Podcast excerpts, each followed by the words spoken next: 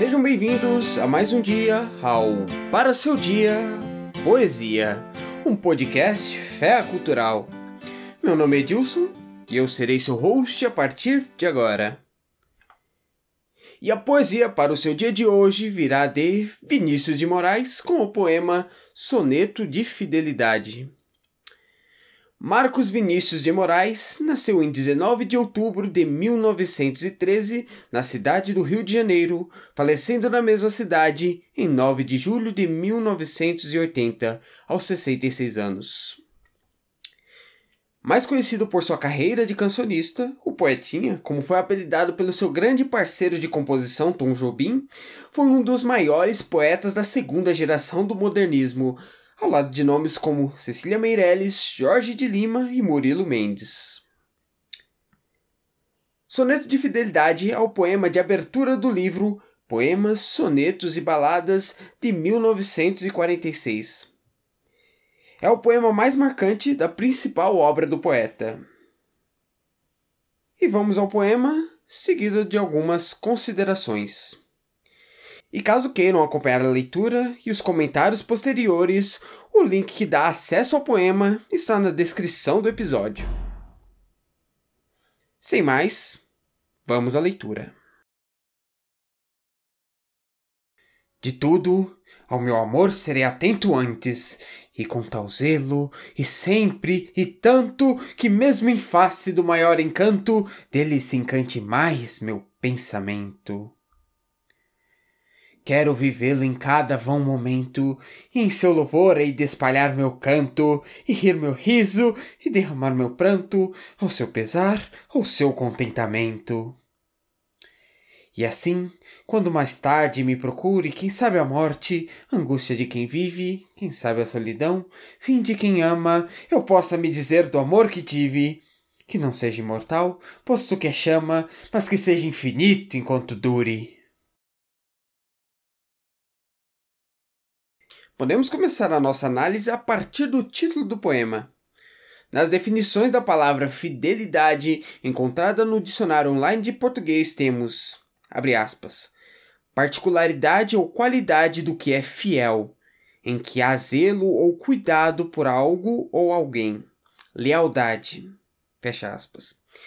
Esse que é um conceito mais próximo do que costumamos ter da palavra quando a usamos relacionada a um relacionamento mas que aqui no poema talvez não seja o único sentido a se encaixar. Vamos para a definição seguinte.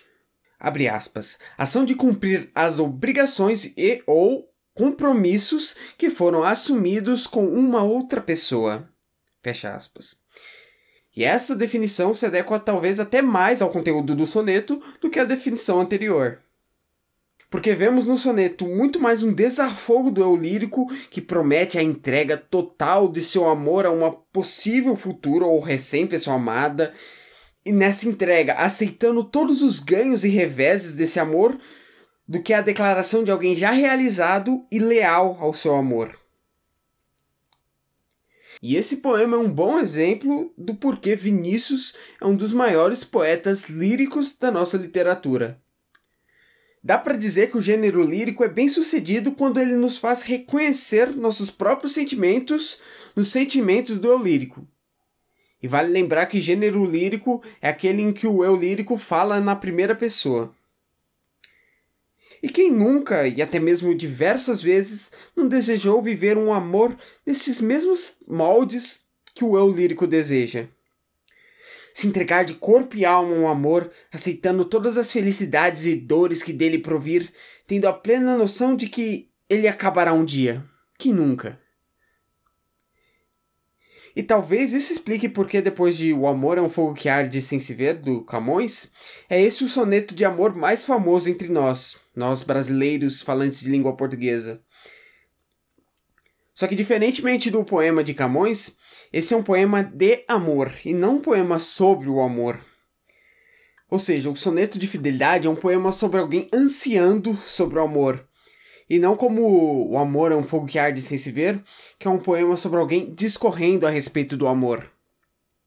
Continuando a comparação entre esses dois poemas, dá para dizer que a chave de ouro, isso é, a chave de ouro é como chamamos o último verso do soneto, é muito mais marcante no caso do soneto de fidelidade do que no caso do amor é fogo que arde sem se ver. Mas que seja infinito enquanto dure. Ela é muito mais forte, muito menos dependente dos versos anteriores do que o se tão contrário a si é o mesmo amor. No caso do poema do Camões. Claro que essa também, vale ressaltar, é uma forma meio estúpida de comparar dois poemas. Uma comparação entre dois grandes poemas como esse mereceria um. mereceria uma análise muito mais rigorosa. Mas deixemos isso para outra oportunidade. Vamos agora à segunda leitura e seguimos para o encerramento. De tudo, ao meu amor serei atento antes, e com tal zelo, e sempre, e tanto, que mesmo em face do maior encanto, dele se encante mais meu pensamento.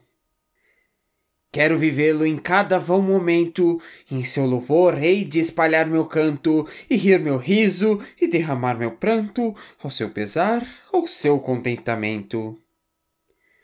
E assim, quando mais tarde me procure, quem sabe a morte, angústia de quem vive, quem sabe a solidão, fim de quem ama, eu possa me dizer do amor que tive.